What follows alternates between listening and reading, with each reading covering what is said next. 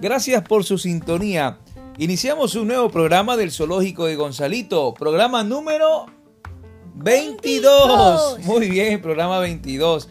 Eh, bueno, ha transcurrido ya varios programas y cada vez aprendemos más del ecosistema, de los animales, en sus diferentes hábitats, eh, los que existen en nuestra zona y también de algunos que están muy lejanos a nuestro país. Y vamos a hablar hoy día de, un animal que, pues si bien es cierto, no lo encontramos en estado natural en nuestro país, pero sí hay algunos en el país, como en algunos zoológicos, ¿no? En, el Ecuador hay unos zoológicos donde eh, hemos visto los famosos camellos, los camellos, y que tienen un pariente muy cercano aquí en nuestro país que eh, vive y habita en, los, en, en el páramo, en los páramos de la serranía ecuatoriana, ¿Cómo son las famosas llamas? Acá tenemos a una, a una familia de las llamas muy, muy conocida que se llaman las vicuñas y, también los famosos yamingos, que son parientes eh, lejanos de, las, de los famosos camellos y de eso nos va a enseñar Gonzalito el día de hoy, porque él conoce a estos animales y, y, nos va a contar un poco la historia. Empecemos por el camello, Gonzalito. ¿Qué tal? ¿Cómo te va? Bienvenido nuevamente al programa. Eh, contactado ya con nuestros oyentes, ahora también nos pueden seguir por nuestro podcast, ¿no? Del Zoológico de Gonzalito, que ya estamos en podcast. ¿Qué le parece, Gonzalo? Eh, sí, eh, que ya hemos hecho varios podcasts. Em, ¿Qué me puede decir de los... El camello realmente es dromedario, porque naturalmente los que vemos en los zoológicos, así, el que tiene una joroba, es un dromedario. Eh, ellos viven en los desiertos de África. Y un dato curioso es que pueden comer cactus, se han adaptado para comer cactus. No, ah, no les importan las espinas. Entonces, el, nombre técnico es dromedarios. Sí. No, es que se llaman dromedarios. Mm, se llaman dromedarios. ¿Y, ¿Y, qué son los camellos bactrianos? Que, no, que también yo he escuchado. Los camellos bactrianos son camellos que viven en Asia, en las zonas del Himalaya para escalar y aguantar el frío. Estos, estos camellos tienen más pelaje que los dromedarios ya que están adaptados a, las zonas frías. Y estos son los típicos camellos de dos jorobas. Tienen pelo bastante, bastante largo. Ya, ya, perfecto. Ah, ya es que eh, sí he visto, ¿no? Unos tienen dos jorobas y unos tienen eh, una joroba. ¿no? Entonces ya los hemos dividido. Los dromedarios de una joroba y los bactrianos de dos jorobas. ¿no? Perfecto. Y hemos aprendido algo nuevo el día de hoy en este programa. ¿Y qué me puedes contar también sobre eh, cuál es una característica de estos animales? Se dicen que son animales muy resistentes, que, que pueden estar varios días sin tomar agua. ¿Por qué, Gonzalito? Eh, primero que todo, a veces la gente piensa que en su joroba eh, se almacena agua o comida, pero realmente se almacena grasa. Mm, y, la, grasa se convierte en energía. Sí. Correcto. Entonces, eh, eso le, permite quemar calorías y avanzar en, cualquier tipo de, puede aguantar, viaje. Puede aguantar hasta una semana sin comer y sin tomar agua. Por eso eh, los dromedarios, en este caso, que estamos acostumbrados a los desiertos, son los que se utilizan como montura. Eh, Pueden andar hasta 45 kilómetros, ¿no? Sí. Imagínense, sin parar. Una locura, ¿verdad? Qué resistente. Increíble estos animales que incluso pueden hasta llegar a cargar hasta 450 kilogramos. Imagínense, es casi un vehículo eh, pequeño, ¿no? Que puede eh, tal cual cargar eh, dentro de, un vehículo y, lo mismo, el mismo peso puede cargar un camello. Increíble, la verdad que nos sorprende cuando revisamos y conocemos más de estos dromedarios y los bactrianos, los camellos. Nosotros tenemos algo muy particular y ya vamos a empezar a, a compararlos, ¿no?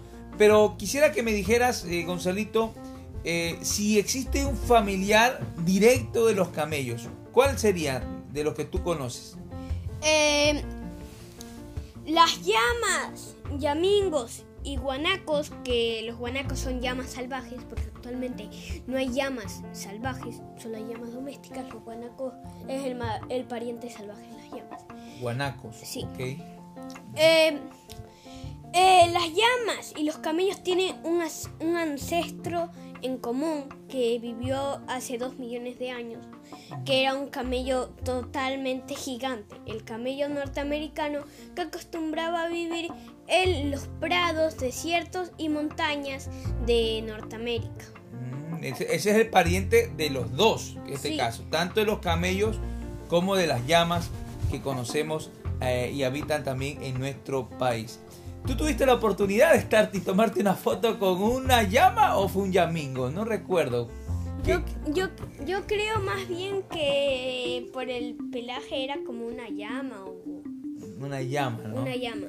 Justamente de- en esos viajes a la serranía ecuatoriana yo recuerdo que pudimos eh, tomarte una fotografía con un- uno de estos animalitos que son muy eh, característicos sobre todo en la serranía ecuatoriana. Pero, ¿qué más tenemos, no? Eh, una de las cosas que no hemos terminado de definir es para qué sirven las jorobas, ¿no?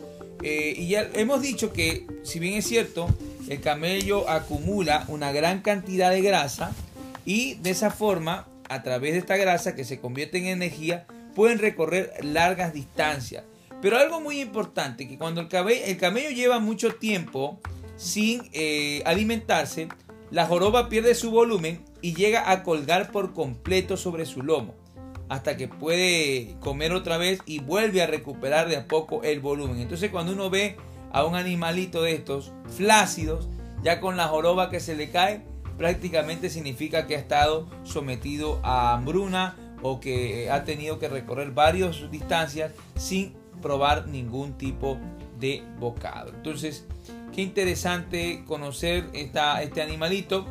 Eh, el camello tiene una peculiaridad por ser dromedarios, son más altos y más rápidos que los camellos normales. Los dromedarios tienen mucho peor carácter que su primo el camello. Entonces de alguna manera estos no, no son, no les gusta, por ejemplo, son muy territoriales, no les gusta ver muchas personas, Gonzalito, ¿verdad? Sí. Vamos a hablar sobre las, los- las llamas, a propósito que son de los animales nuestros y de los cuales queremos compartir con ustedes a través del zoológico de Gonzalito. Justamente eh, yo he escuchado algo de que las llamas son los animales o los mamíferos más fuertes que existen. Y no lo creo. Y no sé por qué. ¿Ah? ¿Por qué se dicen que son los animales más fuertes, Gonzalito? Eh, aunque, no, aunque no se pueda montar, em, aunque no se pueda montar, el peso de un hombre puede llevar carga de hasta 50 kilos, realizando viajes largos por caminos muy peligrosos. Vive en las cordilleras de los Andes. Las incas comunicaban entre ellos haciendo diferentes nudos en el pelo de las llamas. Esta manera de comunicarse, comunicarse se llama Kipu. kip. Ah, ya. O sea, es el mamífero más poderoso del mundo porque está acostumbrado a montañas muy altas, empinadas, que están a varios metros de altura, incluso miles. Un Y, y- y sus cascos son muy fuertes, tengo Sí. entendido, más bien, ¿no? Pueden aguantar 50 kilos, no es tanto como los camellos, pero aguantan. Pero aguantan. No, no, y son muy fuertes y resistentes. Y algo muy importante, ese lenguaje Kipux. Yo no sé si han escuchado ustedes el famoso Kipux que hay en los, en los, en la, en, los correos institucionales de las eh, empresas públicas o instituciones públicas, le llaman Kipux. Bueno, es que esa era la manera de comunicarse los incas de antes, sino que ahora el Kipux de ahora tiene el, la X de Kipux. Y el Kipu de comunicarse de antes se llamaba solo Kipu, sin X. Entonces, eso es muy interesante, ¿ah? Para aquellos que son eh, y manejan la parte de, de- de información eh, pública o, que la correspondencia institucional, pues bueno, ahí viene un poco la, la definición del famoso Kipux, que es el lenguaje que utilizaban los incas, con el cual se comunicaban a través de nudos eh, que le hacían a las famosas llamas en el, eh, con su pelo. Entonces, ahora nosotros utilizamos los kipus a nivel informático. Increíble, ¿no? Esto para que lo conozcan ustedes. Aquí en el Zoológico de Gonzalito, donde lo más importante siempre es aprender. ¿Sabían que hay una mezcla, hay un híbrido entre llama y camello mm, llamado cama? Es infértil, o sea que no puede crear más camas, por así decirse. No se puede reproducir. No, no, no se puede reproducir con otros de su especie.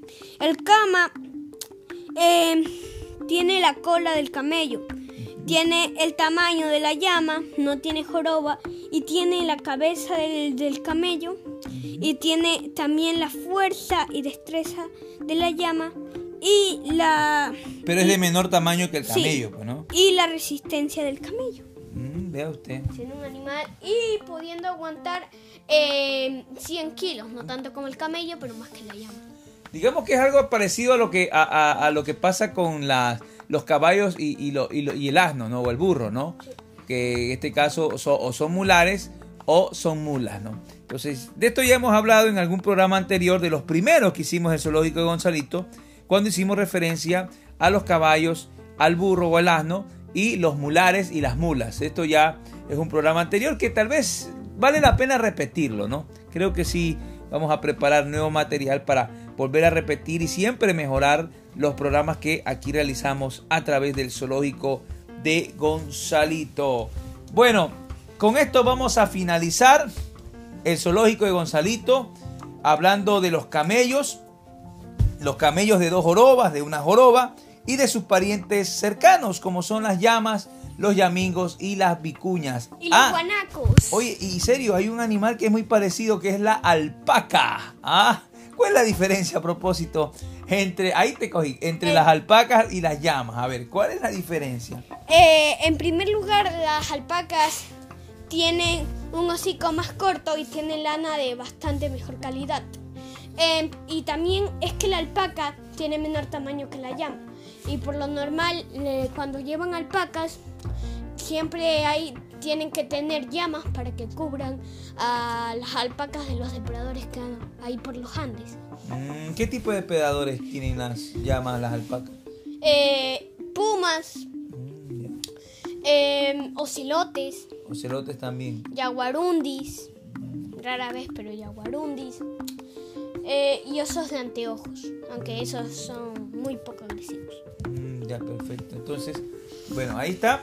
Hemos escuchado un poco sobre estos animales y su ecosistema.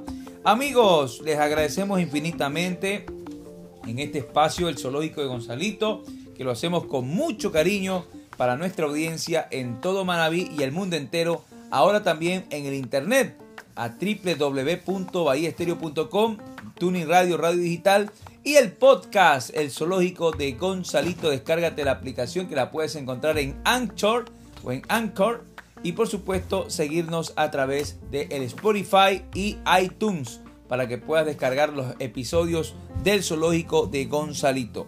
Les agradecemos muchísimo a ustedes por su sintonía, por su fidelidad y por todo el cariño que nos muestran en cada episodio y en cada historia del zoológico de Gonzalito. Despídase, señor, venga por acá y despídase de los oyentes que han escuchado su programa el día de hoy. Eh, solo quería decir eh, que chao, porque este tema me interesa mucho porque el camello y el dromedario, la mayoría de la gente piensa que es lo mismo, que todo es camello. Pero realmente se dividen en bacterianos y dromedarios. Bueno, muy bien. Gracias a ustedes por la sintonía. Excelente programa para hoy. Nos vemos el próximo a través de Bahía Estéreo, la grande de Manabí. Felicidades, muy buenos días, buenas tardes, buenas noches.